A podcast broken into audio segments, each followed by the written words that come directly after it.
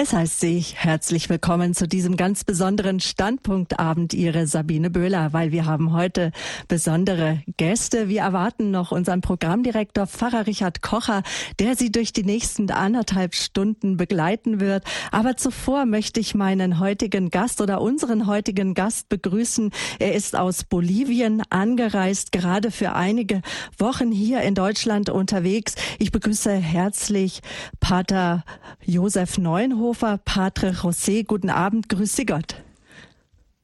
Guten Abend. Ich grüße Sie alle bei Radio Horeb und ich bin froh und glücklich, dass ich heute Abend bei Ihnen sein darf. Nämlich in der nächsten Stunde, liebe Zuhörer, wenden wir unseren Blick nach Bolivien, genauer gesagt nach La Paz, dem Regierungssitz Boliviens. In La Paz lebt und wirkt nunmehr seit 20 Jahren nämlich Padre José, Pfarrer Josef Neuenhofer, der gebürtige Mönchengladbacher, hat die Stiftung Arco Iris ins Leben gerufen, die sich Straßenkindern, Schwangeren, alleinerziehenden Frauen und für arme auch und kranke Menschen einsetzt. Er sagt, meine Straßenkinder in La Paz, sie brauchen eine Zukunft. Er wird uns heute erzählen, wie die Stiftung Arco Iris, das heißt Regenbogen, Licht in das Leben, am Rand der Gesellschaft stehende Menschen bringt. Wir hören über all die zahlreichen Einrichtungen und auch die Schicksale der Kinder und wie sie auch das Herz von Padre José berührt haben. Initiiert hat diese Sendung das Ehepaar Blombergs. Die Blomberg waren zusammen mit ihren schulpflichtigen Kindern für ein halbes Jahr in Bolivien bei Pfarrer Neuenhofer. Das ist jetzt schon fast zehn Jahre her. Und sie haben hier in München den Verein Kinderhilfe La Paz gegründet. Frau von Blomberg ist heute unser Gast. Auch Sie darf ich ganz herzlich begrüßen. Grüß Gott, Frau von Blomberg. Grüße Sie. Herzlichen Dank für die Einladung. Frau von Blomberg, es interessiert uns natürlich jetzt erstmal als erstes, was bewegt eine Familie dazu mit sogar schulpflichtigen Kindern, jetzt nicht für zwei, drei Wochen oder für die Schulferien nach Bolivien zu gehen, sondern für ein halbes Jahr. Es war ein lang äh, sich hinziehender Traum eigentlich, einmal die Chance zu haben, in ein äh, Land zu gehen, in dem man in einem sehr anderen Kulturkreis lebt, mit sehr anderen Voraussetzungen leben kann und auch eine gute Relation zum eigenen Hiersein schaffen kann. Und das hat uns so motiviert zu sagen, okay, wir haben jetzt die Möglichkeit, an einem bestimmten Zeitpunkt unserer gemeinsamen Biografie, dass wir einfach mal sagen können, wir gehen für ein halbes Jahr weg. Wir, das sind Ihr Mann und Sie? Genau, das mhm. waren mein Mann und äh, unsere zwei Kinder, die damals ähm, acht und fünf Jahre alt waren. Und äh, wir haben gesagt, okay, solche Chancen gibt es nicht sehr häufig, dass man einfach sagen kann, wir packen Sack und Pack und machen uns auf den Weg. Und diese Chance wollten wir nutzen und so haben wir ein Projekt, eine Aufgabe gesucht, die für uns beide passte und wo die Kinder aber natürlich auch entsprechend ihres Alters irgendwie aufgefangen mhm. und gut betreut waren. Und, und jetzt muss man vielleicht sagen an dieser Stelle, dass Sie Ärztin sind. Sie sind Kinderärztin und somit konnte Padre José Sie gut gebrauchen in Bolivien. Aber wie sind Sie überhaupt auf das Projekt oder die Projekte von Padre José aufmerksam geworden? Das ist ja manchmal, gibt es, fügen sich die Dinge ja einfach gut und so war es in dem Fall auch. Wir hatten einen Kontakt zur ähm, Gesellschaft für technische Zusammenarbeit hergestellt in, auf unserer Suche nach einem, einem Projekt, was uns für eine vorübergehende Zeit aufnehmen und einsetzen würde. Und so kamen wir ähm, durch die Anregung des Leiters aus Bolivien kamen wir zum, zur Arcoiris Stiftung und an den Pater, der sagte, Mensch, also Kinderärztin klingt gut, kann ich brauchen. Und so ein Typ, der ein Unternehmensberater ist, für den habe ich auch super Verwendung. Und so das war sozusagen Ihr Mann. Jetzt stimmen wir uns ein auf den weiteren 90 Minuten unserer Standpunktsendung und hören Klänge von Kindern in Bolivien.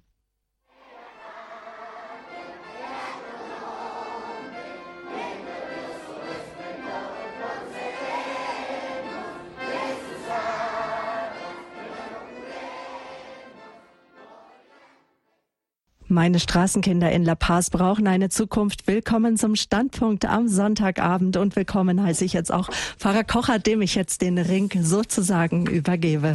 Ich danke Sabine Böder für die freundliche Begrüßung und auch Frau von Blomberg für das Gespräch, das sie eingangs jetzt mit Sabine geführt hat. Ich bin immer wieder erstaunt, dass es so viele Menschen gibt in unserem Land, die bereit sind zu teilen, nicht nur vom Geld her, sondern auch Zeit, Leben, Engagement. Und es ist immer wieder eine große Auszeichnung, solchen Menschen begegnen zu dürfen. Das ist eines für mich der größten Geschenke, seit ich im Radio bin. Ich durfte viele herausragende Persönlichkeiten kennenlernen. Und so ein Tag war auch im Juni. Es war der Sonntag vor Pfingsten. Ein befreundeter Mitbruder meinte unbedingt, ich sollte zum 75. Geburtstag ihm die Ansprache halten. Ja, bin ich hingegangen und er wollte dann noch eine Priesterpersönlichkeit, wie er es sich ausgedrückt hat. Sie bringen jetzt, hören jetzt schon, dass ich eine Priesterpersönlichkeit sein soll. Und da hat er einen anderen Mitbruder eingeladen, der seit vielen Jahren in Bolivien tätig ist. Ein ganz unscheinbarer Mann, so gute 70 Jahre, bisschen klein, ein stattlicher Mann, wie man so sagt. Essen ist auch eine, seine, Leidenschaft, wie er es selber formuliert hat. Der Friseur hat wenig Arbeit noch mit ihm. Aber dann, als er am Nachmittag ausgepackt hat, Dias gezeigt, aus seinem Leben erzählt hat, da bin ich aus dem Staunen nicht mehr herausgekommen. Schade, dass man über das Medium Radio jetzt vielleicht nicht so wie beim Fernsehen Emotionen, Gesichter wiedergeben kann. Ich war auf jeden Fall ganz glücklich, dass ich an diesem Tag da war und ihn kennenlernen durfte. Zu meinem großen Erstaunen hat er dann gesagt, ja, Radio Horeb kenne ich, war ich schon ein paar Mal zu Gast. Sie werden verstehen, es ist immer das Leiden der Programmdirektoren, dass sie ihr eigenes Programm nicht hören oder viel zu wenig hören, sagen wir es mal so. Also war er bei Sabine schon zweimal zu Gast. Ich habe ihn dann auch von mir aus eingeladen und heute Abend sitzt er mir gegenüber er wird in Bolivien Padre José genannt. Bei uns heißt das ganz nüchtern Pfarrer Josef Neuendorfer. Josef, wir sind per Du und Sie werden verstehen, dass wir jetzt nicht da auf Sendung, auf das Sie dann überwechseln wollen. Josef, herzlich willkommen. Schön, dass du hier bist bei uns. Ja, lieber Richard, ich möchte auch bei dem Du bleiben, bei dem wir einmal angefangen haben an jenem Sonntag, an den ich mich gut erinnern kann. Ich bin froh, dass ich heute hier sein darf. Zum dritten Mal bei Radio Horeb und dieses Mal mit dem größten Chef. Ja, meine Güte. Ja, du bist bei deinem 70. Geburtstag, im nächsten Jahr wird es 75, sehr geehrt worden. Der zuständige Minister des Landes war da, der Erzbischof, der Nuntius, der deutsche Botschafter. Es ging darum, Werk und Person zu ehren und man kann wirklich sagen, ohne Übertreibung, dass du der größte Sozialpionier des Landes bist, ein unglaubliches Werk hingestellt hast. Es trägt den Namen Arco Iris, Regenbogen des Friedens, hat auch etwas mit der Gottesmutter zu tun. Sie wird ja auch immer als Regenbogen des Friedens angerufen. Wenn man dann diese enormen Häuserkomplexe ansieht, die 15 Abteilungen, Einrichtungen, die du dort errichtet hast, dann ja, ist man ganz erstaunt und betroffen von dem, was da geschehen ist. Aber gehen wir ganz von Anfang an an. 54 Jahre warst du alt, als du dieses Werk in Bolivien begonnen hast. Das ist die Zeit, habe es auch hinter mir, einer gewissen Midlife-Crisis. Da überlegt man sich, stelle ich mich nochmals neu auf im Leben, mache ich Dinge ganz anders. Und nicht wenige denken, naja, okay, ein paar Jahre habe ich noch, dann komme ich halt in den Ruhestand und dann ist sozusagen das aktive Leben vorbei. Bei dir hat's da erst richtig begonnen, Padre José. Und erzähl mal jetzt, was da passiert ist, dass er mit 54 dir noch so ein, einen völligen Neubeginn mit, mit einer, einer unglaublichen Dimension und, und äh, Schwierigkeiten wahrscheinlich ohne Ende zugemutet hast. Was, was für ein Ding hat dich denn da geritten, Josef? Ja, mal so gesagt, ich war von der bischöflichen Aktion Adveniat aus viele Jahre in meinen Ferien im Nachbarland Peru. Dort wurde ich von dem damaligen Leiter von Bischof Emil Stehle hingeschickt. Und dort habe ich die Kirche Südamerikas kennen und auch lieben gelernt, die Nähe zum Menschen, die geringe Verwaltung, äh, die Brüderlichkeit der Bischöfe, das alles hat mich damals fasziniert, auch die Armut der Menschen Und dann bin ich in meine Diözese Rottenburg-Stuttgart gekommen und habe meinen Bischof, den heutigen Kardinal Walter Kasper, gebeten, ob er mich nach drüben lässt. Und ich durfte nie gehen. Der wird ja eins gehustet haben. Wir haben auch Priestermangel bei uns. Pater Josef, was fällt dir ein? So, oder?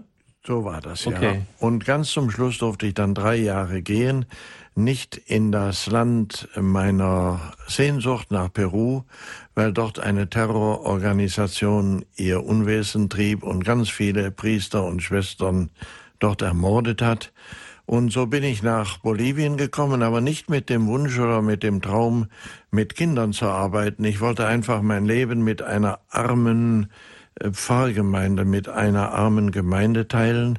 Der Bischof gab mir dann eine Gemeinde am Stadtrand, wo es keine Kirche gab, kein Pfarrhaus, kein Taufbuch, kein Ministrant. Ich habe damals mit 40.000 armen Menschen äh, ganz bei Null angefangen. Und das war eine tolle Herausforderung für mich. Meine Mitbrüder in Deutschland haben mir gesagt, du bist verrückt, jetzt denkt man an die Pension. Eben. Und äh, ja, Du weißt gar nicht, wie du aufgenommen wirst. Du weißt gar nicht, wie du das gesundheitlich schaffst. Bleib lieber hier und dann ist alles gut und äh, ja. Aber ich habe das damals auf mich genommen, weil ich äh, diesen inneren Drang zu den Armen auch gespürt habe. Und äh, ich habe dort drüben also diese Pfarrei dann aufgebaut. Ich war 13 Jahre dort Pfarrer habe eine Barackenkirche gebaut, habe ein Pfarrhaus gebaut, ein Gesundheitszentrum und natürlich viele, viele Leute gefunden, die mitgearbeitet haben beim Aufbau dieser 40.000 großen Gemeinde. Und dann kam der Erzbischof eines Tages und hat mich gebeten, ich sollte die Straßenkinder übernehmen. Und damals habe ich das abgelehnt. Der Schwabe hat ein nettes Wort der nennt Wursteln, dass wenn ein Mensch alles macht und überall mitmengt und in jedem Topf mitrührt, aber nachher zu nichts Vernünftigem kommt. Und deshalb habe ich damals Nein gesagt. Ich war schon alt, ich war 54, ich war mit der Sprache noch anfänglich sehr beschäftigt. Ich hatte eine Gemeinde mit 40.000 Leuten und habe dem Erzbischof gesagt, das ist nichts für mich. Dann ist er traurig wieder gegangen und nach zwei Monaten kam er mit seinem Weihbischof und äh, da wurde ich in die Mitte gesetzt und da war ich schon der Unterlegene. Von dreien war ich der, die Minderheit. Und dann sagte der Erzbischof, mach das doch bitte, ich habe keinen anderen. Du hast schon mal bei Adveniat ein Projekt gesehen und begleitet und abgerechnet. Du bekommst von Bolivien keinen Pfennig Geld von einem Staat oder einem Sozialamt oder einem Oberbürgermeister. Du musst dich von Ausland vom Ausland her finanzieren, aber ich habe dir ein Geschenk mitgebracht. Du bekommst einen Kaplan, einen jungen bolivianischen Priester, wenn du dann ja sagst. Und dann, ja, dann habe ich mich erinnert, dass wir bei der Priesterweihe unseren Bischöfen Gehorsam versprechen. Und dann habe ich gedacht, das muss doch eigentlich mal halten. Und dann habe ich gesagt zu meinem Erzbischof, also ja, ich weiß nicht, ob das das große Glück für mich ist, aber ich sage ja dazu. Und dann wurde das das große Glück. Ich habe gespürt, dass wenn man Gottes Willen tut, auch wenn man sich am Anfang dagegen wehrt, dann empfängt man auch Kraft und Segen dafür. Das wurde das große Glück. Das ist eine starke Aussage, wenn man täglich unsäglichem Elend begegnet. Wir können uns das nicht vorstellen. Kinder haben zu Weihnachten geschrieben, was sie sich wünschen. Ich wünsche mir ein paar Aspirintabletten für meine Mama. Ich wünsche mir irgendwelche Schuhe. Ich wünsche mir, dass ich in der Schule lernen darf. Und bei uns, Padre José hat es richtig gesagt, da muss man mit dem Bagger in die Kinderzimmer reinfahren, weil 20, 30 Plüschtüre links, rechts vom Bord, da ein Fernseher, dort ein Internetanschluss. Äh, ein Mitarbeiter von mir, ein leitender Mitarbeiter, hat gesagt, er hat jetzt mal auch äh, bei seiner Tochter aufgeräumt, zehn Karton haben die Zeug da, äh, große Karton rausgeschleppt aus dem Zimmer. Und bei euch haben sie nicht einmal das Allereinfachste. Ähm, ja, Josef, warum, warum ist das so, dass die, dass die Armut die so entsetzlich ist? Warum, warum leben die Kinder auf der Straße? Die haben doch auch Eltern. Nein, denken viele wir. haben eben keine Eltern. In unserer Millionenstadt La Paz leben allein 30.000 Kinder auf und von der Straße. Viele haben nie Mutter zu einer Frau gesagt oder Vater zu einem Mann. Äh, in Armut geboren, aufgewachsen im Elend, ohne menschliche Bindungen, ihrer Kindheit beraubt, und was das Schlimmste ist, ohne Zukunft. Diese Kinder haben in Bolivien einen Spitznamen oder einen Übernamen. Man nennt sie Wegwerfkinder. Das heißt, äh, die Großen sagen den Kleinen, dich sollte es gar nicht geben. Du bist Müll, du bist Abfall, du bist zu viel auf dieser Welt. Du hast keinen Wert und keine Würde und vor allen Dingen du hast keine Zukunft. Aus dir wird nichts. Und ich ich sehe meine Aufgabe darin, diesen Kindern Vater und Bruder und Freund zu sein, nach Möglichkeit, und ihnen zu helfen im täglichen Leben und vor allen Dingen auch ihnen eine Zukunft zu äh, schenken. Das gelingt nicht immer, weil das Fundament, auf dem wir aufbauen, das ist so brüchig. Wenn niemand Bindungen gehabt hat im Leben, dann äh, ist es ganz schwer, dass aus diesem Kind, das so traumatisiert ist, so verletzt ist in seinem Herzen, in seiner Seele, ein vernünftiger Erwachsener wird. Mutter Teresa hat einmal gesagt, so die materielle Not ist schlimm, aber noch schlimmer ist nicht geliebt zu werden. Äh, wenn ich einem anderen Menschen sage, das hat es durchaus auch mal gegeben, bei einem Heilungsseminar habe ich das erfahren, du bist nichts wert, oder die Mutter sagt, wenn ich damals schon die Pille gehabt hätte, wenn es damals schon gegeben hätte, würde es dich gar nicht geben. Das hat dem so den Boden unter den Füßen weggezogen. Er hat sich nie mehr von diesem Satz richtig erholt. Also du sagst es eigentlich auch, die, die materielle Armut ist furchtbar, auch dieses Elend täglich zu sehen. Aber noch viel schlimmer ist es, nicht geliebt zu werden. Ja, das ist das Schicksal unserer Kinder. Alle Kinder müssen auf der Straße arbeiten, um zu leben, um zu überleben. 3000 Kinder in unserer Stadt sind Schuhputzer, andere sind Lastenträger auf dem Markt, andere verkaufen Bonbons auf der Straße oder Zeitungen und können selbst nicht lesen. Die Mädchen, ich weiß gar nicht, ob man das in einem katholischen Sender sagen darf, die Mädchen äh, verkaufen sich ihren Körper für 40 Cent von einem Euro, nicht weil sie sündigen wollen oder weil sie böse sind, äh, sie wollen leben und überleben. Die jüngsten Mädchen, die als Prostituierte auf der Straße leben und arbeiten, sind so alt wie in Deutschland Kommunionkinder, acht und neun und zehn Jahre.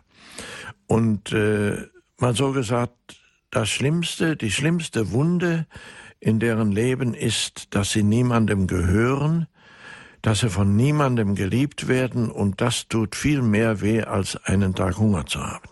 Du hast auch im Vorgespräch gesagt, die haben mit äh, 16 Jahren teilweise schon zwei, drei Kinder. Also das sind für uns äh, Situationen, die völlig unvorstellbar sind. Also eine unglaubliche Not auch bei diesen Mädchen. Ja, wir haben ein Haus für äh, diese jungen Mütter, die auf der Straße, die unter der Brücke gebären. Äh, wir haben gerade die jüngsten beiden Mütter in unserem Haus sind zwölf Jahre mit Kind.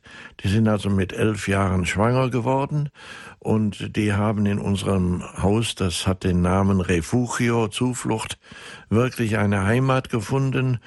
Wir nehmen uns dieser Mädchen an, die total ungeliebt sind und die, wie gesagt, diesen Namen Wegwerfkinder als ein Stigma tragen, ja. Oft sexueller Missbrauch, Bindungslosigkeit, tiefe Verwundungen. Josef, ähm, da hilft's ja nicht nur, wenn man materiell jetzt Unterkunft, Essen, Nahrung, Kleidung anbietet. Da braucht's ja was für die Seele. Habt ihr auch in der, in der Psychotherapie etwas anzubieten? Oh ja, ich muss 158 Gehälter bezahlen, allein im sozialen Bereich.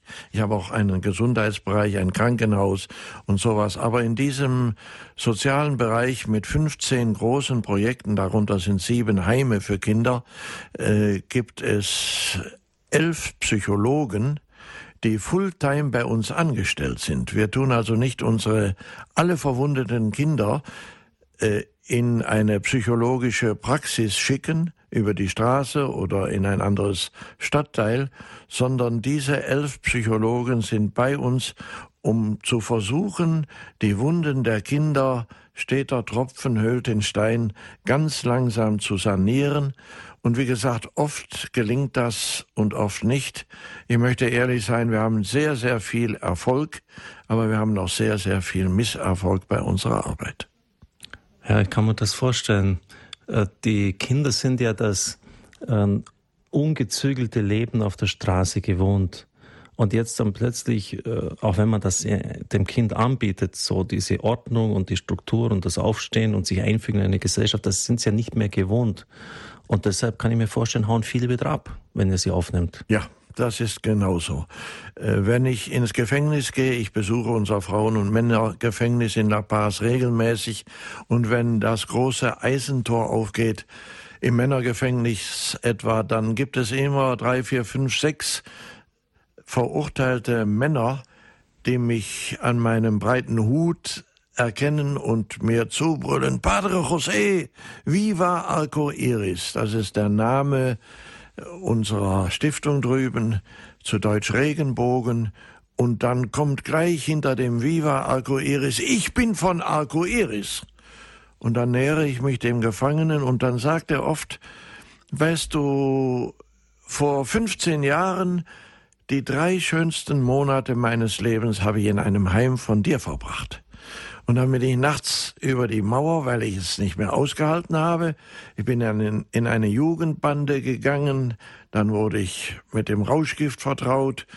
Wir haben Dinge gestohlen, erst kleine, dann größere, später Autos, die haben wir nach Peru dann verkauft, bis das die Polizei kam und jetzt habe ich acht oder zehn Jahre hinter Gittern.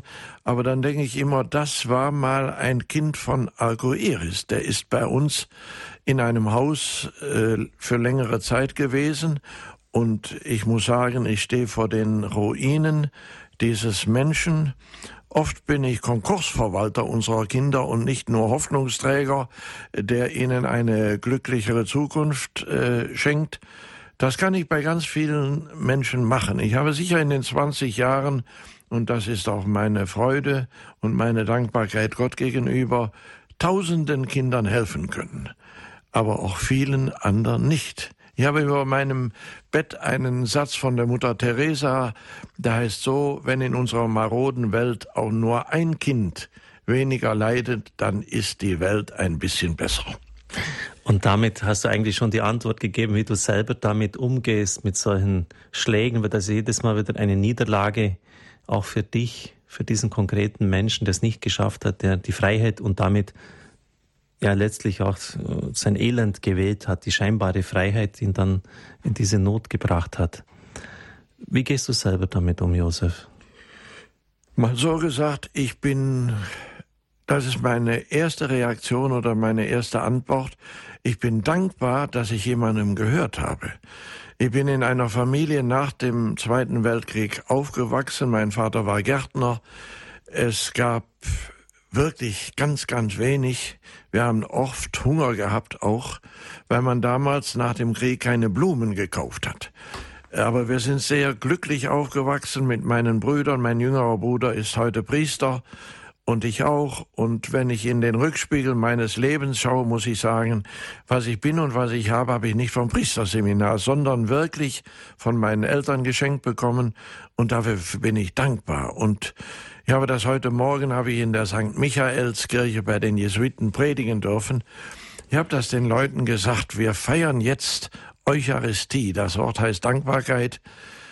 Und vielleicht sollte unser Dank da mal anfangen, dass wir eine emotionale Geborgenheit geschenkt bekommen haben als Kind. Und das ist oft das größte Startkapital des Lebens. Wenn ich heute belastbar bin, diesen Kindern gegenüber, und das muss ich ja sein, dann verdanke ich das jemandem. Und das ist für mich äh, der Grund, auch dem Herrgott Dankeschön zu sagen. Und ich bin jetzt erst ein paar Tage wieder in Deutschland, aber was ich spüre, ist diese anspruchsvolle Haltung. Man klagt, man jammert, äh, man weiß gar nicht mehr, dass man auf einer Insel der Seligen lebt. Ich habe heute Morgen gesagt in der Predigt, 90 Prozent aller Menschen auf dieser Erde haben einen geheimen Wunsch. Die wünschen sich nämlich einmal so arm sein zu dürfen, wie die Menschen arm sind in Deutschland. und wer, nein, das ist wirklich wahr, wer lobt und dankt, wer Gott lobt und dankt, der vergisst zu klagen. Das ist ein, ein Rat, ich möchte das den Hörern gerne mitgeben, dass sie selber mal versuchen. Wenn ich immer nur das Negative sehe und klage und jammere, dann wird mein Verhältnis zu Gott nie froh und nie glücklich und auch das zu den Menschen nicht.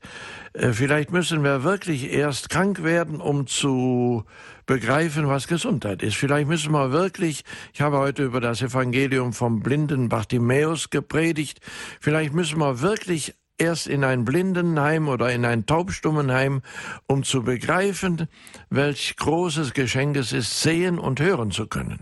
Und ich glaube, da haben wir Deutschen wirklich einen Nachholbedarf auch unserem Herrgott gegenüber. Wir leben in einem der reichsten Länder unserer Erde und wir jammern und klagen, glaube ich, viel zu viel.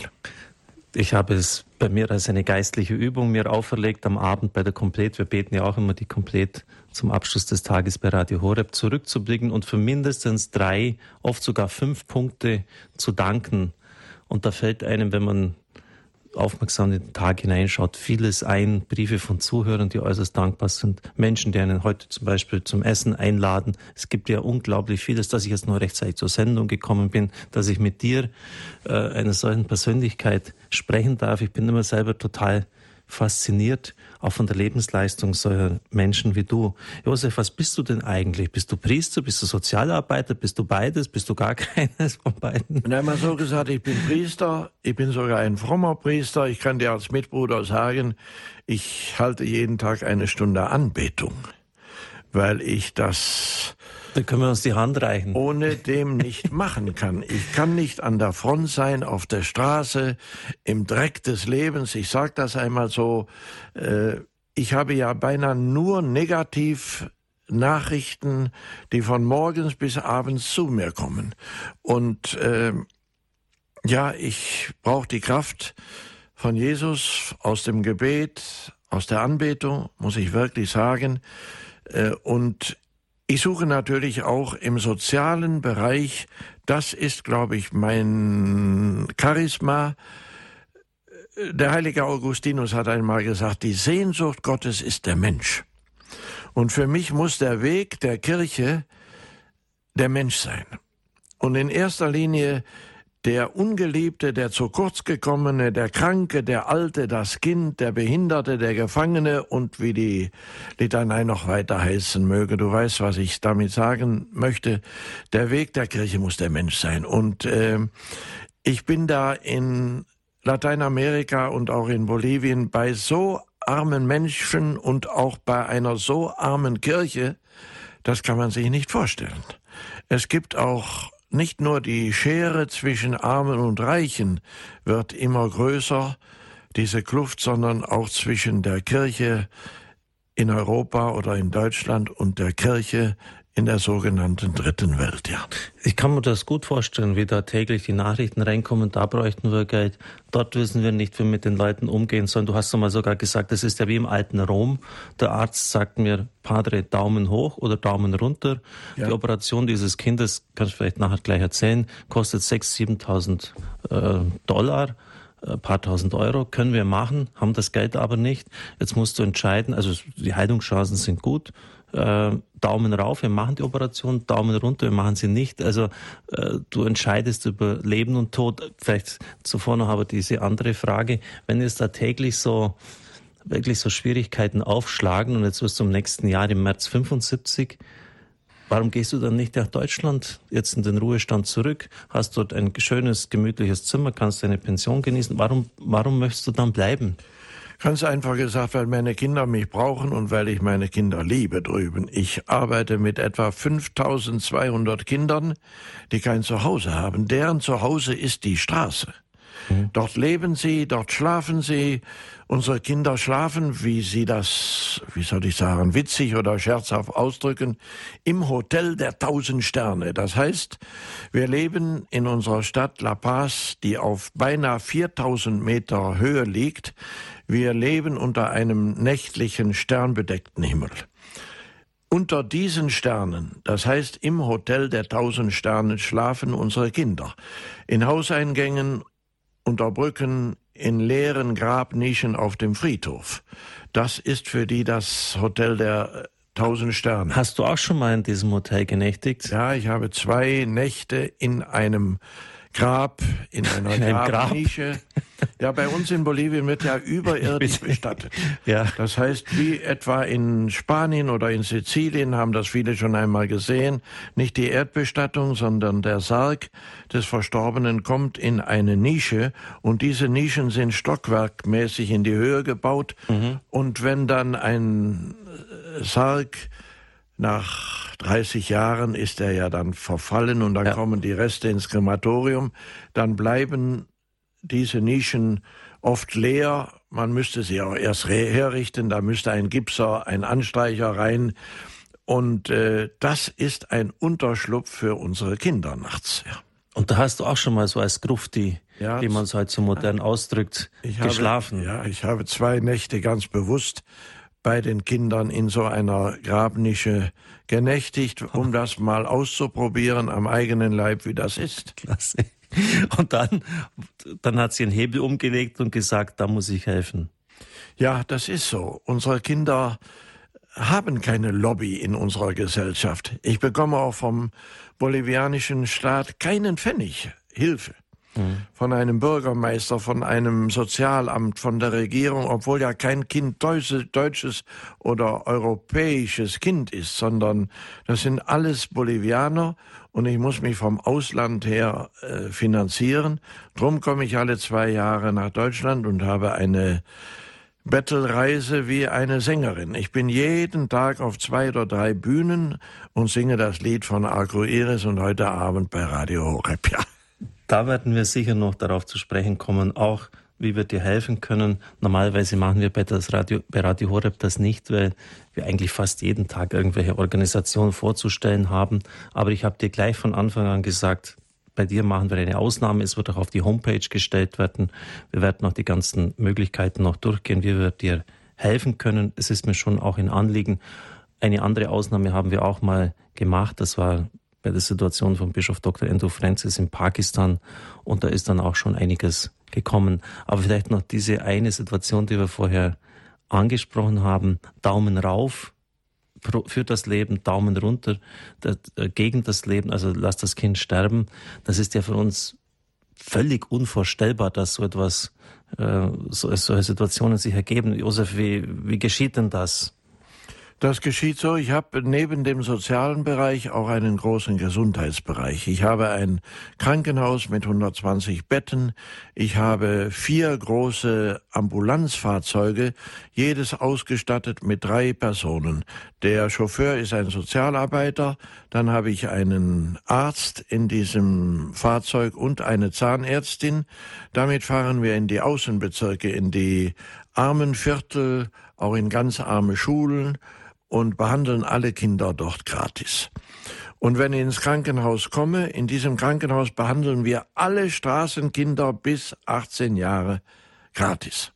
Und da hat es ganz leichte Verletzungen. Ein Kind äh, stolpert und äh, verletzt sich am Knie oder am Arm. Da wird da eine Spritze verpasst, ein Wickel drum gemacht und dann ist das gut. Aber es gibt natürlich auch äh, Kinder, die haben einen Tumor im Kopf, im Gehirn, die haben eine Herzoperation vor sich, die lebensrettend sein kann.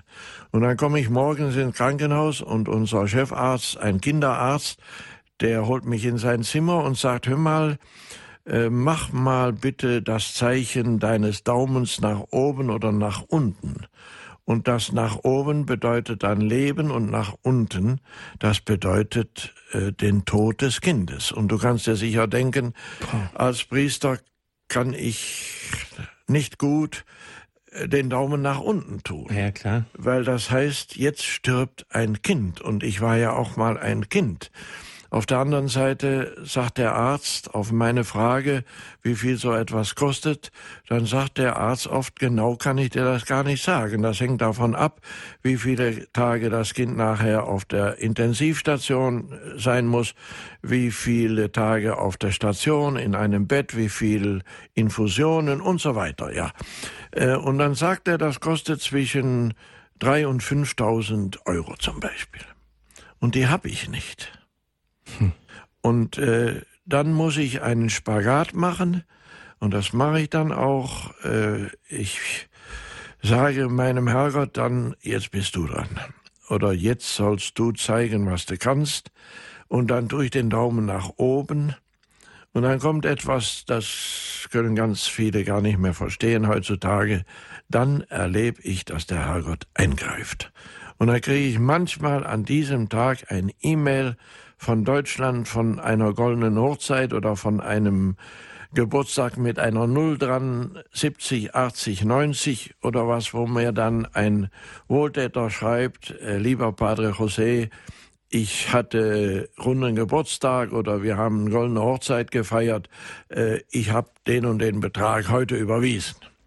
Und dann gratuliere ich meinem Herrgott und sage wie immer, äh, vergelt's Gott oder Dankeschön dir, denn äh, du lässt mich nicht allein, ja. Das sind schon unglaubliche Beispiele auch für das Wirken der Vorsehung Gottes.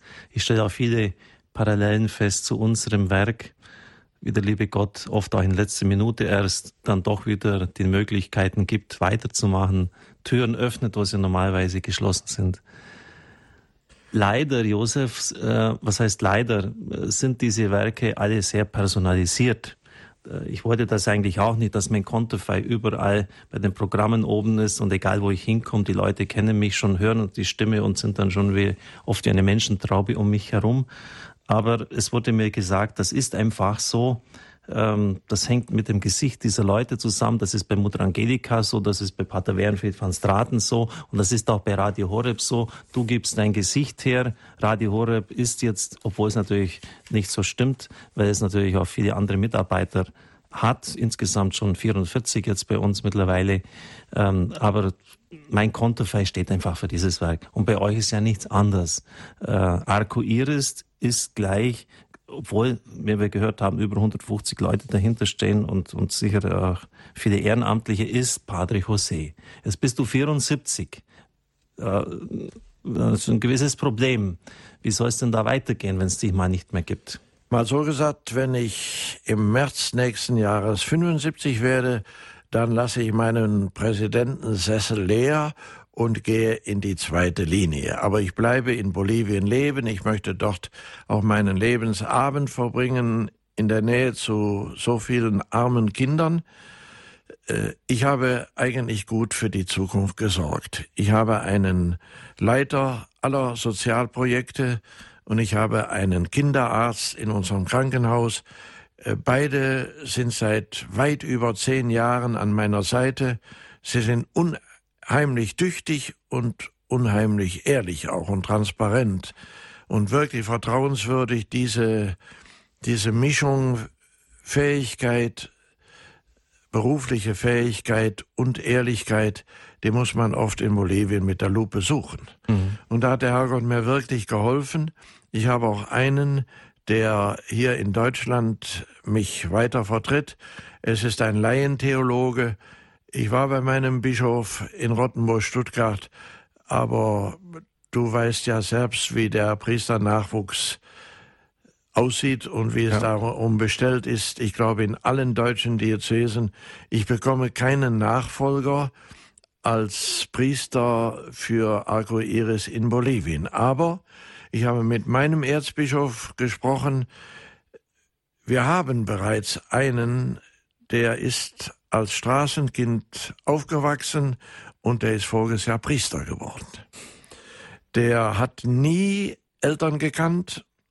Er war einige Jahre in einem SOS Kinderdorf und nachher bei uns und ich habe ihm das Studium bezahlt, weil er wirklich niemanden hatte, der ihn unterstützt hat.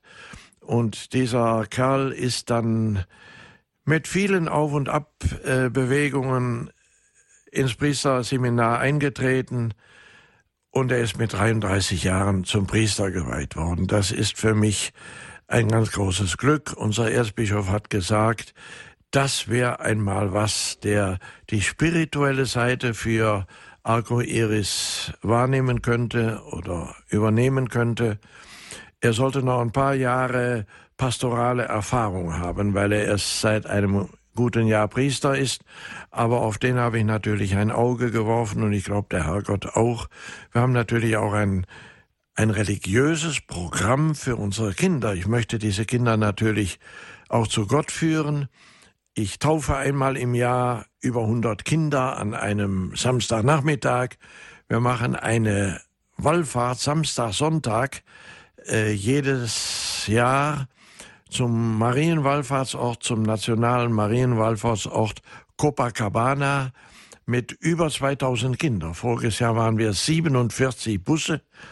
Wir haben 10.000 Limonade gekauft. Das ist wie wenn man in den Krieg zieht. Aber sowas machen wir auch. Und ich brauche einen geistlichen Nachfolger, um das ja. mal so zu sagen. Und da ich den wahrscheinlich von Deutschland aus nicht bekomme, äh, hilft mir mein Erzbischof da in La Paz. Ja, liebe Zuhörer unseres Radios, man könnte jetzt endlos da das erzählen. Sie spüren auch, dass es, so empfinde ich es zumindest, super spannend, Ihnen dir zuzuhören. Wir werden auch Ihnen die Möglichkeit geben, sich einzubringen. Aber eines wollte ich doch noch wissen, ähm, auch über das, die Dimensionen des Werkes werden wir uns sicher auch noch unterhalten. Ähm, Josef, ähm, 100 Kinder taufst du. Ähm, werden bei dir prinzipiell alle, die sagen, ich möchte getauft werden, getauft oder wie geht das? Macht ihr da auch Katechumenat? Halten da die meisten durch? Ja, eine tolle Frage. Es äh, schreiben sich 400 Kinder in die Tauflisten ein. Wir machen eine ganz äh, anspruchsvolle Vorbereitung von vier Monaten und wer viermal fehlt, kann nicht mehr dieses Jahr getauft werden. Ja, Der darf sich nächstes Jahr wieder einschreiben und wieder einen neuen Startversuch machen. Ja. Ich möchte vielleicht noch ein kleines Wort sagen. Ich möchte alle Hörer daran erinnern, dass Jesus selbst Kind geworden ist. Und dass, als er vor zwei Jahr, vor 2000 Jahren zu uns kam, um unser aller Schicksal zum Guten zu wenden, als Kind in diese Welt trat. Und für mich sind Kinder nicht nur einfach Kinder. Jedes Kind hat bei Gott einen Namen und ein Gesicht.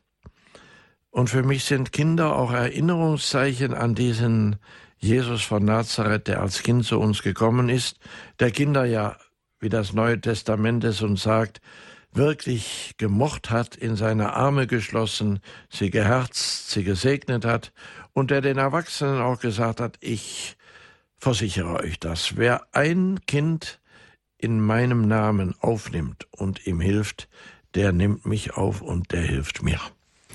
Ja, das ist jetzt ein schönes Wort, um überzuleiten zum zweiten Teil der Sendung. Liebe Zuhörer, Sie können sich einbringen.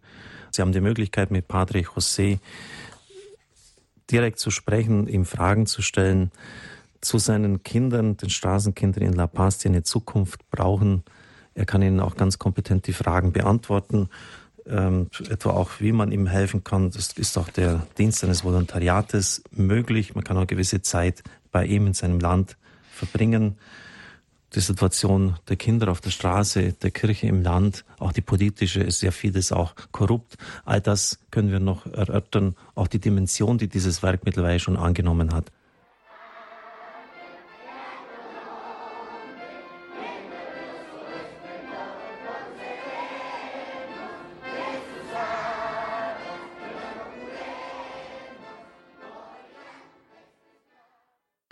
Haben zuerst jetzt schon eine Zuhörerin, die, die ich herzlich begrüßen darf. Grüß Gott. Ja, hallo, grüß Gott. Grüß Gott. Herr Para oder Herr Parakocher. Ich habe eine Frage.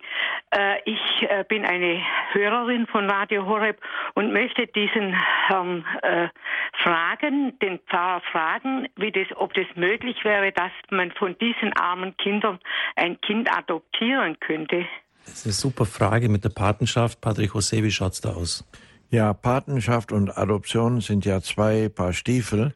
Äh, die Adoption ist im Augenblick in Bolivien ganz arg schwierig. Mhm. Das ist traurig zu sagen, aber äh, ja, ich versuche es mal zu sagen, es sind äh, im letzten Jahr zwei Banden aufgeflogen, die Kinder entführt und ermordet haben, um dann Organe und Netzhäute der Kinder nach Europa zu bringen, die mhm. natürlich hier man sagt, dass in Ankara der Umschlagplatz ist für solche Organe von Kindern, die hier zu einem schwindelnd hohen Preis dann verkauft werden. Und daraufhin ist unser Volk sehr sensibel geworden und hat gesagt, jetzt kommen die Eroberer von damals, damals waren es die Spanier und die Portugiesen, aber die Europäer, sie schlachten unsere Kinder ab und sie bringen Organe nach Deutschland. Und deshalb ist im Augenblick eine Adoption in einem Nachbarland, in Peru, in Kolumbien, in Ecuador viel leichter als in Bolivien selbst. Ich nehme an, dass diese Sperre oder ja, dieses Verbot, das von der Regierung ausgesprochen wurde als Reaktion, äh, von dem, was ich gerade gesagt habe, dass das in einem Jahr oder in zwei, drei Jahren wieder aufge erhoben wird. Aber im Augenblick ist das so. In Bolivien, ich darf das sagen, in unserer Stadt verschwinden jede Woche drei Kinder. Mhm. Und äh, das macht natürlich auch die Behörden aufmerksam auf ein Problem. Und äh, so ist diese Reaktion vielleicht zu erklären. Mhm. Also, Vielen Dank. Äh, lieber Josef, also eine Adoption, haben wir jetzt gehört, ist schwierig bis gar nicht möglich. Aber wie schaut es aus mit Patenschaften? Wir machen diese Patenschaften sehr gern. Äh, das heißt, ich brauche für ein Kind am Tag etwa 1,40 Euro, äh, um dieses Kind in die Schule zu schicken und um ihm Schuhe zu geben und Kleidung und Hefte und Zahnpasta und ein Bett und ein, ja, das tägliche Essen und so weiter. Äh, dieses Kind kostet uns im Augenblick etwa 1,40 pro Tag. Äh, wir haben natürlich auch äh, wie soll ich sagen, eine gewisse Angst vor Patenschaften. Ich möchte das ganz ehrlich sagen.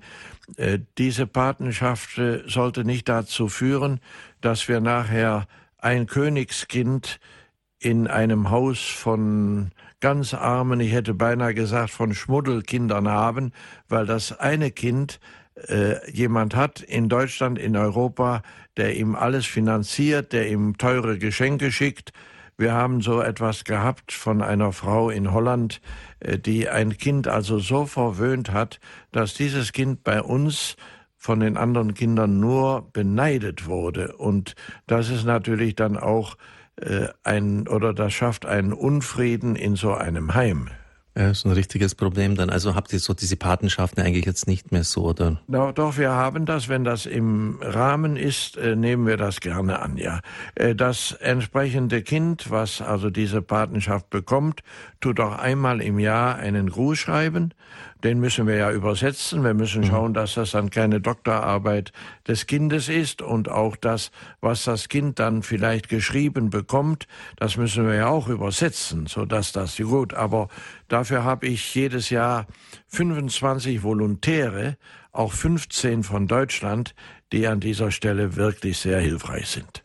Ja, da hättest du mir jetzt eigentlich schon den Ball zugespielt für die nächste wichtige Frage mit den Volontären. Das greifen wir gleich auf. Aber mir scheint es einfach nochmals Sinn zu machen, jetzt darzulegen, welche Dimensionen dieses Werk eigentlich schon angenommen hat. Das haben wir noch gar nicht behandelt, damit die Zuhörer sich auch ein Bild machen können, ähm, ja, was jetzt so diese Bearco Iris, diese 15 Institutionen sind, die unter dieser Stiftung, sie trägt ja den Namen Arco Iris und das gesamte Werk heißt auch Arco Iris.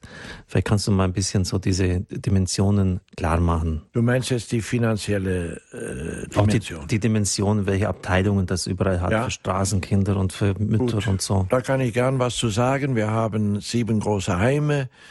Aber neben den Heimen haben wir noch acht ganz große Projekte. Wir haben zum Beispiel eine Sparkasse für Kinder. Alle unsere Kinder arbeiten auf der Straße, 3000 allein sind Schuhputzer und wenn die einen guten Tag haben, dann haben die am Abend ein paar Groschen oder ein paar Cent übrig. Und wenn sie diese Groschen bei sich halten, dann holt die Polizei die den Kindern die nimmt die Polizei den Kindern das Geld ab über Nacht. Und so können die Kinder bei uns dieses Geld deponieren. Und äh, das ist für mich als Priester nicht nur ein ein finanzielles Projekt, um das so zu sagen, sondern vielmehr ein pädagogisches Projekt. Ein Kind hat zum ersten Mal einen Wunsch. Und dieses Kind spart auf die Erfüllung dieses Wunsches. Und das Kind sagt zum Beispiel, ich möchte ein paar Schuhe haben. Oder wenn meine Mama aus dem Gefängnis kommt, möchte ich sehr gerne äh, eine Gasflasche für die Mama schon gekauft haben. Oder ich brauche ein Handy. Und dann kommen Kinder und sagen, Padre, ich verspreche dir etwas. Zum ersten Mal werde ich das Handy, das ich unbedingt brauche, oder einen Walkman, was auch immer das ist, nicht stehlen. Das verspreche ich dir. Und dieser, dieses Handy kostet 19 Dollar. Bei uns wird alles in Dollar, nicht in Euro gesagt oder berechnet. Und von den 19 Euro habe ich schon 10 dann freue ich mich und dann ermuntere ich das Kind, dass es weiter spart. Und ich sage ihm dann auch, pass auf, wenn du bei 17 bist, dann kommst du zu mir und äh, ich nehme an, dass ich dir die zwei Dollar dann dazu tun kann. Und das ist für mich ganz arg doll, wenn ein Kind äh, dann anfängt, sich nicht an den Diebstahl zu gewöhnen. Unsere Straßenkinder leben ja auch vom Diebstahl, das muss man mal sagen. Mhm. Und ich sage den Kindern, was ihnen blüht, wenn man anfängt, kleine Dinge zu stehlen und dann nachher immer größere Begierden befriedigen muss, dass äh, die Endstation das Gefängnis ist.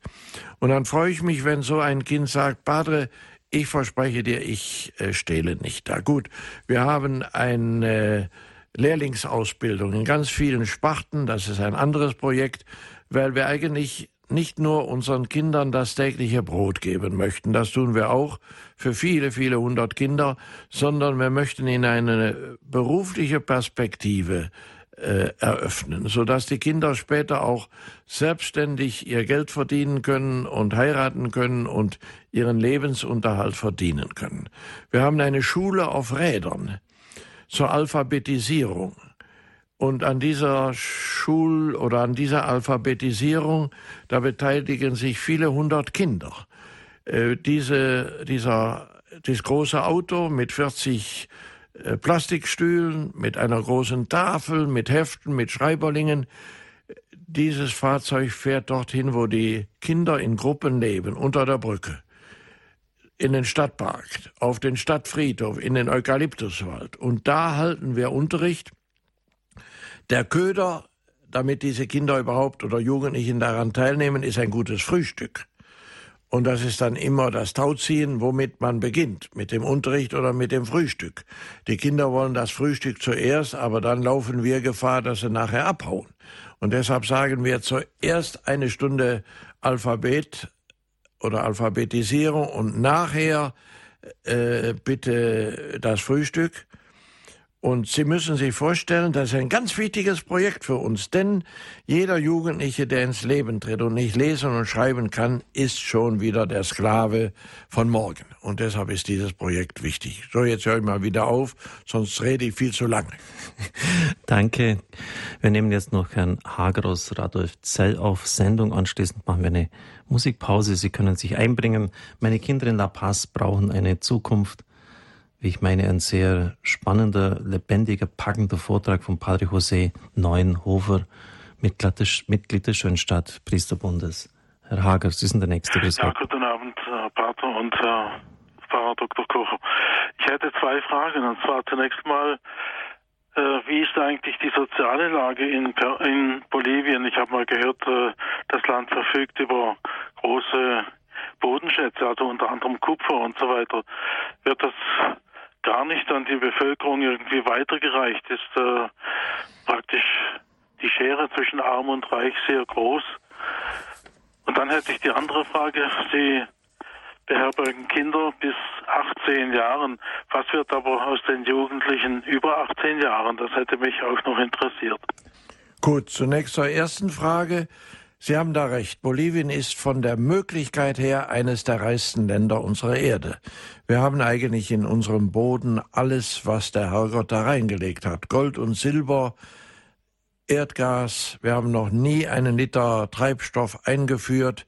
Was Sie sagten, äh, Kupfervorräte oder Vorkommen haben wir wenig, aber unser Nachbarland Chile ganz, ganz viele.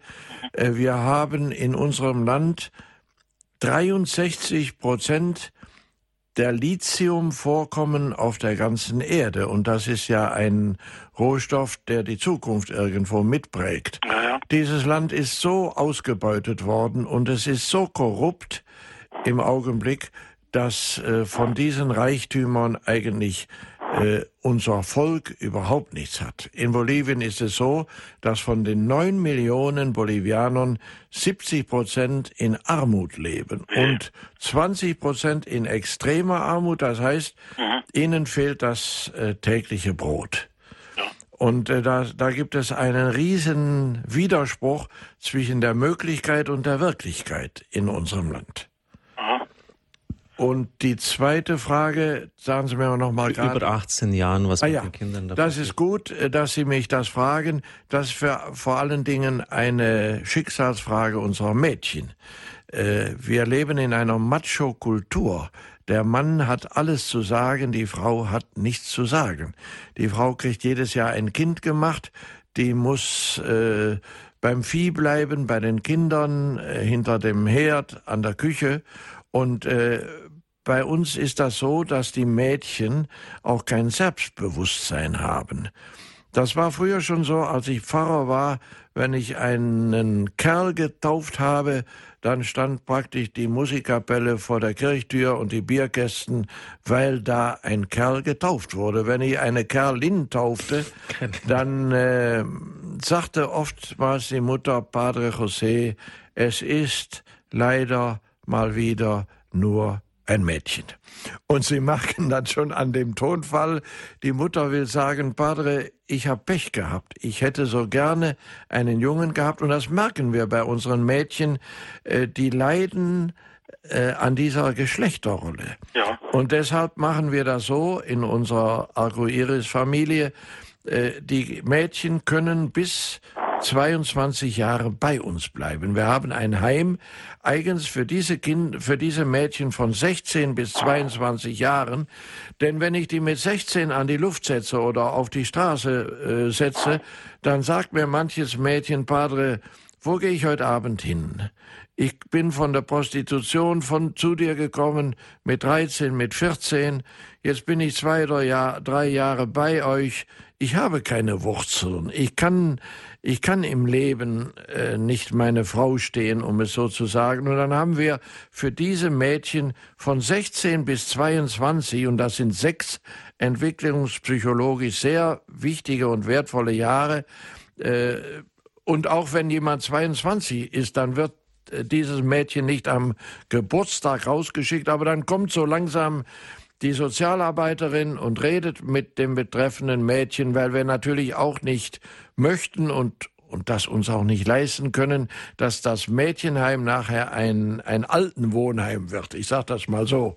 Äh, sondern dann sagt die Sozialarbeiterin, hast du denn schon einen Freund oder wie wäre das denn, wenn du jetzt in einem halben Jahr, so lange gebe ich dir noch, wenn du dir da eine Freundin suchst oder zwei und dann mietet ihr euch ein Zimmer, ihr werdet noch weiter von uns betreut, aber an der langen Leine, du bist nicht mehr unter unserem Dach, aber du gehörst zur Familie Arco Eris. Wir haben zwei Sozialarbeiterinnen, die gar nichts anderes tun, als unsere früheren Mädchen und Jungen zu begleiten. Ja, danke, Herr Hager, waren sehr wichtige Fragen man kann es eigentlich kaum verstehen, eines der reichsten Länder dieser Erde. Lithium ist ja auch besonders wichtig für die Computer, für die PC-Welt, für IT-Welt. Insofern äh, ist auch eine gewisse Zukunftssicherung gegeben und trotzdem, es kommt wenig bis gar nichts an bei den Ärmsten der Armen. Meine Straßenkinder in La Paz brauchen eine Zukunft, auch ein gewisser Schrei, kann man jetzt schon ein bisschen sagen. Bitte helft uns. Wir werden auch jetzt nach der Pause darauf eingehen, wie das konkret aussehen kann. Wir haben ja schon gehört, dass es Volontäre aus Europa gibt, aber wir müssen auch ganz konkret über Geld sprechen. Let's talk about money. Wariwa wita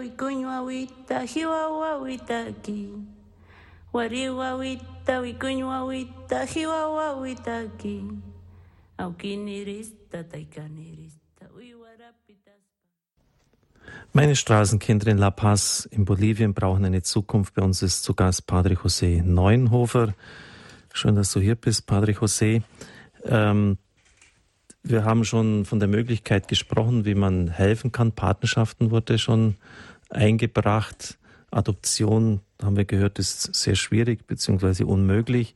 Und dann fiel schon das Stichwort Volontäre. Es ist auch bei uns im Radio wichtig, eine immer wichtigere Säule, dass Personen ein ganzes Jahr im Radio sein können. Und das gibt's auch bei euch. Wie schaut denn das konkret aus? Woher kommen diese Leute und was haben sie zu tun? Ja, wir haben jedes Jahr äh, 25 Volontäre etwa. Davon sind 15 oder 16, auch mal 17 von Deutschland. Und die anderen sind von Europa und von Nordamerika. Äh, das ist eine unvorstellbar große Hilfe für uns, obwohl diese jungen Leute, die ja ohne Berufserfahrung zu uns kommen, die kommen zwischen Abitur und Studieneinstieg, die kommen alle mit falschen Voraussetzungen. Die wollen helfen und wollen sich einbringen und sich auch verschenken und merken, dass sie nachher selbst die Beschenkten sind hm. und dass sie äh, nicht nur Geber sind, sondern vielleicht oft viel mehr Nehmer. Diese Leute äh, müssen sich vorbereiten. Es gibt bei uns zwei Bedingungen. Sie müssen sich für ein Jahr verpflichten weil wir auch die Erfahrung gemacht haben, dass all die Kurzzeithelfer, die so in den Semesterferien kommen, das ist für uns mehr Last als Hilfe, um mhm. es ehrlich zu sagen. Und wir laden diese Leute ein, uns zu besuchen, äh, ihre Nase in alle Projekte zu tun. Wir zeigen denen Arco Iris und unsere Arbeit, aber sie sind keine Mitarbeiter bei uns. Gut, und die Mitarbeiter, wie gesagt, die müssen sich verpflichten für ein Jahr und sie sollten Spanisch können, wenigstens ja anfänglich. Und äh, wir machen eine großartige Erfahrung damit. Diese jungen Leute müssen sich hier in zwei Seminaren vorbereiten und äh, die ersten fünf Tage, wenn Sie nach drüben kommen, ist auch ein Vorbereitungsseminar, das ich mit denen halte, um die ein ganz klein bisschen in die politische Wirklichkeit, in die Kultur äh, einzuführen und dann natürlich auch, um ihnen Arco Iris zu zeigen. Und dann ist es so, dass wir diese jungen Leute mal erst ihre Wünsche sagen lassen. Und wenn dann einer sagt, mein Papa ist Arzt und ich soll mal die Praxis übernehmen zum Beispiel, dann bietet es sich beinahe selbstverständlich an, dass dieser junge Mensch im Krankenhaus bei uns arbeitet, der, denn der möchte das und er kann bei uns Dinge äh, von ganz nah mitbekommen. Er darf zum Beispiel in den OP oder bei einer Operation dabei sein. Das darf man in Deutschland, ich glaube, im zehnten Semester der Medizin. Und der redet bei uns mit dem Chirurgen und der nimmt den unter den Arm und führt den zu dem Patienten und den, an den Operationstisch. Und der junge Mensch bekommt Dinge mit, die hier in Deutschland erst verspätet ihm geschenkt werden. Oder ein anderer junger Mensch sagt, ich weiß noch gar nicht, was ich machen soll später. Ich möchte dieses Jahr gerne benutzen, um mich kennenzulernen und um einen Weg zu finden. Gut, dann sagen wir diesem jungen Menschen, bist du denn einverstanden, wenn du bei der Kinderspeisung hilfst oder wenn du auf der Straße, wir haben 23 Sozialarbeiter, von denen die Hälfte auf der Straße direkt arbeiten. Die haben also keinen Schreibtisch und kein Büro und gar nichts, sondern die gehen morgen um halb neun auf die Straße, setzen sich irgendwo auf den Bordstein und dann kommen Kinder zu denen und sagen, mir tut der Zahn weh oder ich habe Hunger oder wo kann ich denn übernachten? Äh, gibt es da was? Und diese jungen Leute äh, machen diese Erfahrung dann, dass Armut ihr Leben verändert oder bereichert. Ich kann das an einem Beispiel vielleicht noch erzählen. Gerne. Wir hatten eine wirklich junge Dame aus einem fürstlichen Haus hier in Deutschland, die kam zu uns und die wurde im Familienprojekt eingesetzt. Wir betreuen 147 alleinstehende Mütter zurzeit mit einer Unsumme von Kindern von ihrem Mann verlassen und diesen Kindern fehlt oft alles. Und wir schenken diesen Leuten zunächst einmal für ein Jahr, aber oft muss das verlängert werden, 25 Euro im Monat. Das ist ein Geld zum Überleben, zum gar nichts mehr. Und dieses junge Mädchen hat in diesem Familienprojekt gearbeitet und kam zu einer Mutter, die war kurz über 30 und hatte sechs Kinder, deren Mann wurde auf der Straße angefahren und umgefahren und totgefahren. Und diese Frau hat jetzt nichts. Das kann man nicht mit Deutschland vergleichen, wo es dann eine Rente gibt oder wo der Unfallverursacher etwas bezahlen muss. Die Frau bekommt kein Kindergeld. Die hat sechs kleine Kinder. Zwei äh, müssten in den Kindergarten, aber sind bei der Mutter. Und vier, die gehen in die Schule.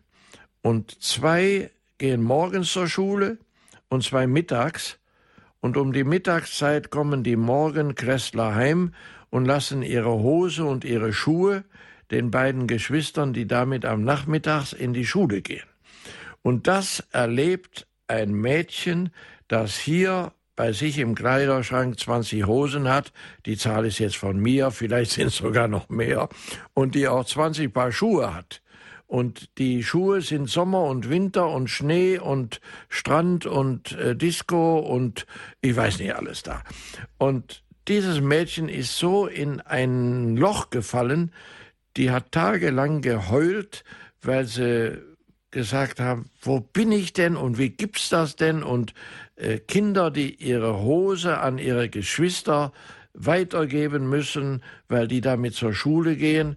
Äh, und äh, ja, und das wollte ich sagen, das ist oft ein Prozess, der unheimlich positiv wirkt für junge Menschen. Die kommen alle nach hier zurück und bleiben uns verbunden. Sobald die können, kommen die zu einem Freisemester oder die kommen mit ihrer Freundin wieder zu uns und in den Ferien wieder zu uns. Ganz viele Volontäre helfen uns auch nachher, weil sie der Oma sagen, wenn sie 80 Jahre wird, hör mal, du kannst ja eigentlich auf Geschenke verzichten, du hast ja eigentlich alles, was du brauchst, tu da ein Sparschwein aufstellen für Arcoiris.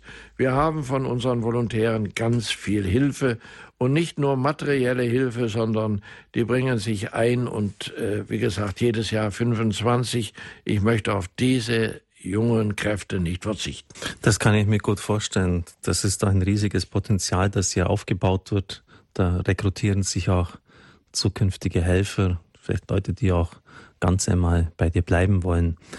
Äh, Sparschwein hast du gesagt. Josef, wie viel Geld brauchst du im Jahr? Ja, wenn ich das sagen darf, ich Gerne. brauche in diesem Jahr 900.000 Euro nur im sozialen Bereich. Unser Krankenhaus ist da gar nicht mit berechnet. Ich habe eben schon gesagt, ich muss 158 Gehälter bezahlen. Natürlich keine deutschen Gehälter, sonst bräuchte ich ein paar Millionen. Mhm. Ähm, aber das summiert sich natürlich auch kleinere Summen.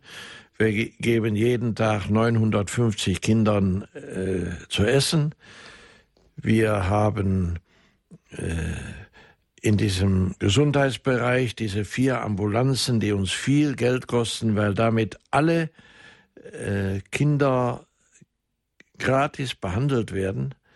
Wir haben in unserem Krankenhaus, aber das ist wieder ein ganz anderes Projekt, ähm, die Pflicht oder diesen Vorsatz, und den erfüllen wir bis jetzt, dass wir allen Straßenkindern bis 18 Jahren jede Behandlung gratis äh, geben. Und äh, nachher ist das so, wir haben eigentlich das Prinzip zu sagen, alles kostet was. Eine Minisumme, man kann bei uns, wir haben fünf Zahnärzte für unsere Kinder. Mhm. Man kann bei uns zum Zahnarzt gehen, sich auf den Stuhl setzen und da eine Stunde oder anderthalb Stunden bleiben und ich sage immer, sich rund erneuern lassen. Von links nach rechts, von oben nach unten. Und äh, dieses Kind muss zehn Cent von einem Euro für die Zahnarztbehandlung bezahlen. Für mich kostet das unendlich mehr. Äh, das kann man sich ja denken. Und äh, aber wir möchten eigentlich auch, dass das arme Kind einen symbolischen Beitrag zu seinem Glück dazu tut. Der Padre José oder die Fundation Arco Iris gibt das viele, das Große, das, was kostspielig ist. Aber wir möchten nicht, dass das Kind meint, äh, alles kommt vom Himmel äh, in den Schoß vom Padre José, der kriegt die Schecks so einen nach dem anderen. Einmal stimmt das ja nicht und das ist auch sicher die falsche Pädagogik für unsere Kinder. Nochmals vom Staat, obwohl ja doch äh, große Einkommensquellen da wären, Rohstoffe, kommt überhaupt gar keine Hilfe. Warum ist denn das so furchtbar? Ja, das ist auch in anderen Ländern äh, mit so viel Straßenkindern der Fall. Kinder haben keine Lobby. Äh, Kinder, ich sagte das eben schon in der Sendung, haben den Übernamen Wegwerfkinder. Äh, unsere Kinder leiden an dieser Wunde und sie haben praktisch nur Arcoiris. Gut, es gibt auch andere kleinere Organisationen, die an der Seite der Kinder arbeiten. Es gibt bei uns eine, einen Mittagstisch, den eine Ordensgemeinschaft inszeniert hat, wo jeden Tag auch 150 arme Menschen, darunter sind auch viele Kinder, essen können. Also ich bin nicht der Einzige, der in Bolivien oder der in La Paz was Gutes tut. Das möchte ich also bitte klarstellen. Äh, aber vom bolivianischen Staat äh, bekomme ich nichts. Ich kann das ganz einfach sagen. Ich bekomme von Deutschland in dieser Tournee, die ich da in zwei Monaten absolviere jetzt, ich tue das mal so ausdrücken, mit 109 Veranstaltungen. Äh, darin äh, oder damit finanziere ich mich zum großen Teil. Wir haben Daueraufträge, wir haben Spenden. Das Kindermissionswerk, diese Sammelstelle der Sternsingergelder, das ist die kirchliche Institution äh, der deutschen Kirche, die uns unterstützt denn dieses Geld wird von Kindern gesammelt und soll auch in erster Linie für Kinderprojekte eingesetzt werden. Und dann bekomme ich Geld von Schulen oder von Schulklassen, von Kindergärten, von einem Rotary Club. Wir haben drei Kegelclubs, die für unsere Kinder kegeln. Wir haben Theatergruppen in dörflichen Gemeinden, die äh, uns ihr Jahresbudget spenden, weil sie sagen, wir machen alles gratis und wir möchten das gern für einen guten Zweck tun. In Deutschland bekommen wir auch sehr viel äh, kleinere Spenden oder auch größere, muss man sagen, durch Leute, die einen runden Geburtstag feiern, 50, 60, 70, 80 oder äh, ich sagte es, glaube ich, eben schon goldene Hochzeiten wo ältere Menschen sagen, wir haben gelebt, wir haben eigentlich alles und können uns auch Wünsche erfüllen. Wir brauchen jetzt keine riesigen Geschenke mehr in unserem Alter. Wir tun das für arme Kinder in Bolivien äh, sammeln und dann weiterschenken. Äh, das ist also mein, mein, mein Fanclub, sage ich immer, hier in Deutschland, der mich unterstützt. Ich selbst komme aus Mönchengladbach. Ich weiß nicht, ob man das in Bayern sagen darf, aber auch dort gibt es Fußballer, die haben sogar heute in Hannover 3-2 gewonnen und diese Borussia Mönchengladbach, die unterstützt meine Straßenkinder. Wie machen die das? Ich darf bei einem Bundesligaspiel, und zwar gestern in drei Wochen, da spielt Borussia Mönchengladbach daheim gegen den VfB Stuttgart. Da darf ich sammeln. Das tue ich mit 40 Schützen, weil man ja nur vor dem Spiel in der Halbzeit und nach dem Spiel sammeln darf. Und das kann ich ja nicht alleine. Und ich werde da interviewt und da werden auch einige Dias von unseren Straßenkindern an diese Mega-Leinwände projiziert. Und dann sagt der Präsident äh, von Borussia, dass die Leute mir ein wenig helfen sollen, wenn sie können, und dass Bus ja für jeden Euro, den ich sammle, einen Euro dazu tut.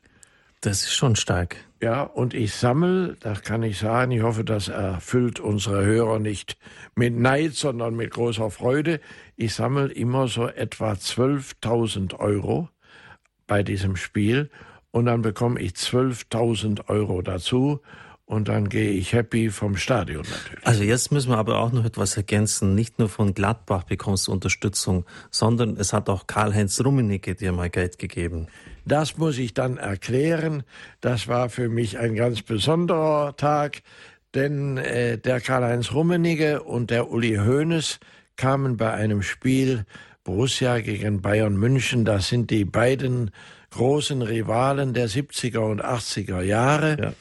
Äh, die beiden kamen oben in die VIP-Loge und dann sagte unser Präsident zu den beiden, Uli und Karl-Heinz, setzt euch mal neben diesen Padre José und dann lasst er euch erzählen, was der in Bolivien mit den Straßenkindern macht und dann tut ihr mal euren Geldbeutel auf.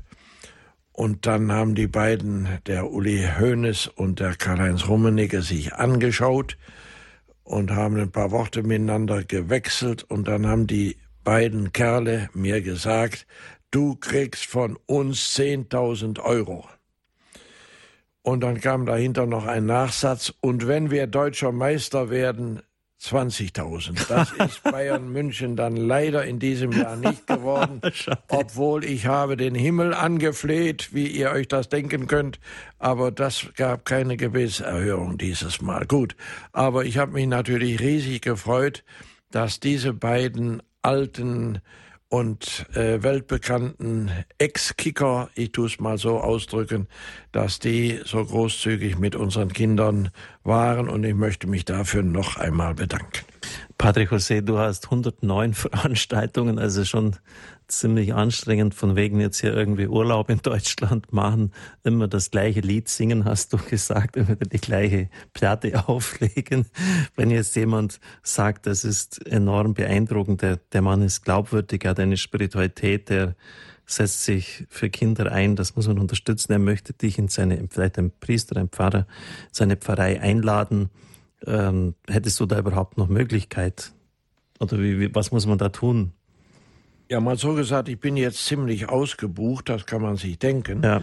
Äh, ich habe jeden Tag, bin ich auf ein, zwei oder drei Bühnen, am letzten Montag sogar auf vier. Da bin ich 508 Kilometer mit einem Leihauto gefahren, um diese vier Pflichten da erfüllen zu können. Unglaublich. Und ja, und ich mache das aus Liebe zu unseren Kindern, weil wir wirklich das Geld brauchen und äh, ich muss mich da schon anstrengen und aber ich tue das gern, weil ich weiß, äh, für wen ich das tue. Ja. ja, jetzt darf ich natürlich auch noch die Bankverbindung durchgeben. Wir werden das auf unsere Homepage stellen. Es wird beim Hörerservice ab 9 Uhr morgens auch die Möglichkeit bestehen, sich danach zu erkundigen. Es ist die Kreissparkasse Rottweil, R-O-T-T, Weil, Kreissparkasse Rottweil. Es ist die Kontonummer 960 69 960 69. Die Bankleitzahl ist 642 642 540. Ich wiederhole zum Mitschreiben. Es ist die Kreissparkasse Rottweil. Kontonummer 960 69. Bankleitzahl 642 540. 40. Wie gesagt, morgens beim Hörerservice ab 9 Uhr auch zu erfragen. Auf unserer Homepage können Sie es anklicken. Bei der Stammpunktsendung heute Abend, Sabine hat es dann hineingestellt. Sie hat, ja, hat mir das jetzt auch noch, noch so signalisiert. Patrick José, du bist jetzt 74, schon noch eine Zeit, wo man die Ernte des Lebens einfährt. Es würde mich jetzt schon interessieren, wie ist denn das so, wenn man jetzt, du wirst natürlich auch zurückblicken, du wirst auch irgendwie Bilanz ziehen. Hast du gesagt, nächstes Jahr ist endgültig Feierabend, ich äh, trete in die zweite Linie zurück. Und der Tag kann ja kommen, wo du mal in die letzte Linie zurück musst, wo das nicht mehr nur eine Übung war, die tausend Sterne über sich zu haben und der Gruft zu liegen, sondern wie, wie geht's denn dir? Also ist das, wenn du mal bei so einem Abend zu, zurückblickst und sagst, Mensch, lieber Gott, danke, mein Leben hat echt einen Sinn gehabt, das Ich weiß, wofür ich gekämpft habe, war schwierig. Ähm, wie geht's dir so? Ja gut, ich freue mich natürlich über mein Priestertum, dass ich vielen Menschen helfen kann. Ich habe eben schon gesagt, äh, ich habe sicher tausenden Kindern geholfen und ich hoffe, dass die mich in der Ewigkeit mal erwarten und auch die Tür für mich zum Himmel öffnen. Da, das ist ja nicht so selbstverständlich, da wir Priester, wir meinen immer, wir, ja, wir wären schon mit beiden Füßen im Himmel, aber ich hoffe, dass die Kinder gute Fürsprecher sind und sich auch ein bisschen revanchieren, um das einmal so auszudrücken, für das Geschenk, das ich ihnen oder vielen von ihnen Vater und Freund und Bruder sein durfte. Und äh, mal so gesagt, ich freue mich auf die Ewigkeit und ich freue mich, dass ich dann ein bisschen mehr ausruhen kann. ja, anstrengendes Leben, forderndes Leben. Padre José Neuenhofer war das bei uns zu Gast. Bolivien, meine Straßenkinder in La Paz brauchen eine Zukunft. Es geht jetzt ja auch bald auf die Weihnachtszeit zu, zumindest was die Geschäfte anbetrifft, haben sie sich alle schon weihnachtlich geschmückt, geschmückt, die meisten zumindest. Vielleicht denken wir dann auch an die Not in anderen Ländern der Erde. Padre José hat gesagt, wir leben hier wie auf der Insel des Seligen, sogar noch in Europa, wo ja doch schon ein ganz anderer Standard gegeben ist, ist Deutschland näher nach Bayern nochmals herausragend, so gut wie kaum eine Arbeitslosigkeit, ähm, die Wirtschaftskrise, die wir auch gut weggesteckt haben. Da könnte sich manche Dankbarkeit auch darin zeigen, dass man halt auch mal gibt, vielleicht ein bisschen mehr. Es darf durchaus ein bisschen mehr sein und wie Mutter Teresa zu sagen pflegt, es darf ruhig auch wehtun. Da sind wir Deutschen in der Regel eigentlich gar nicht so schlecht auf diesem Gebiet. Wir, wir lassen uns ansprechen und ich hoffe, dass Sie sich ansprechen lassen von der Not, die Sie jetzt eben gehört haben. Ähm, Padre José, wie hoch ist denn der Verwaltungsaufwand? Diese Frage muss ich schon noch losbringen. Ah, das kann ich mit Stolz und Dankbarkeit sagen. Ich habe kein Hilfswerk, das hier in Deutschland äh, Kosten verursacht. Wir haben diesen Förderverein für die Straßenkinder in Bolivien mit dem Sitz in Rottweil. Ich muss dazu sagen, ich war in Rottweil in der Stadt und im Kreis Rottweil 24 Jahre Priester, Jugendseelsorger und nachher Pfarrer und äh, deshalb habe ich da so viele Wurzeln. Äh, wir brauchen Geld, das praktisch das Einzige, was wir an Unkosten haben, sind die Portokosten, um die Spendenbescheinigungen fortzuschicken. Aber diese Portokosten, die äh, bestreiten wir mit den Mitgliedsbeiträgen. Wir haben einen Verein und wir haben etwa 100 Mitglieder und diese Mitglieder zahlen einen Jahresbeitrag und von diesen Jahresbeiträgen bezahlen wir das Porto. Ich kann also jedem wirklich sagen, wer uns einen Euro schenkt, der schenkt den Kindern einen Euro. Wir brauchen kein Geld für gemietete Häuser oder gemietete Büros, für, für Reisen nach Bolivien. Wer nach Bolivien reist vom Vorstand, der muss diese Reise selbst bezahlen. Äh, und noch einmal, wir haben keine Verwaltungskosten, sondern das Geld kommt den Kindern direkt zugute. Also helfen wir, wo es möglich ist. Padre José, zum Schluss noch einige Gedanken von dir zum Abschied und ich bitte dich dann noch um deinen Segen. Ja, ich möchte einfach meinen Dank ausdrücken, lieber Richard, dass du mich eingeladen hast wir haben uns erst vor kurzem kennengelernt und ich fühle mich wirklich beglückt und beschenkt, dass ich hier sein durfte und auch, dass das Gespräch, vor dem ich natürlich einen kleinen Bammel hatte, dass das so gut gelaufen ist. Ich möchte allen Zuhörern danken, die jetzt eingeschaltet waren und die ein wenig mit der Not äh, der Kinder, aber auch mit meiner Berufsfreude oder mit meinem Berufsglück konfrontiert worden sind. Ich bin wirklich ein glücklicher, ein froher Pfarrer und ich bin dem Herrgott dankbar, dass ich vielen armen Menschen dienen darf. Ja. Wir bitten noch um deinen Segen, Padre José. Ja, guter Gott, schließe alle Straßenkinder in dein Herz, begleite sie und sorge für sie Heute ist der Weltmissionssonntag in der Kirche. Lass uns wieder daran denken, dass unsere Kirche vom Wesen her missionarisch ist. Gibt dass jeder von uns sich als Missionar weiß, dass unsere Missionsarbeit daheim beginnt, aber nicht daheim endet.